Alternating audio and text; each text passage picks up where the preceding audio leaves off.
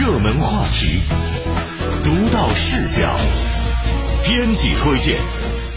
编辑推荐总有一种声音与你共鸣。大家好，我是马瑞。小时候，爸妈总想着给你报个兴趣班，发展发展业余特长。长大以后，爸妈就开始发愁，该送你去哪个培训班呢？啊，这可不全是基于你个人的兴趣爱好了。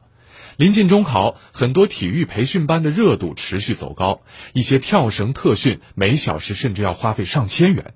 今年因为疫情的影响，上海的中考取消了体育测试，考生们或许可以松一口气，但难保明年家长们依旧会为了孩子纷纷必争。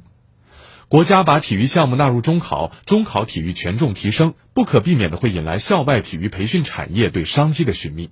越是在这种情况下，越是要警惕应试体育思维的作祟，遏制校外体育培训应试化倾向。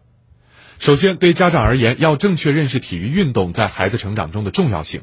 为了提高孩子的总分，在体育测试上下功夫本身是无可厚非的。但如果在日常的学习生活中就能够帮助孩子树立科学的运动观念，养成良好的运动习惯，那么等到临近考试，也不至于再临时抱佛脚了。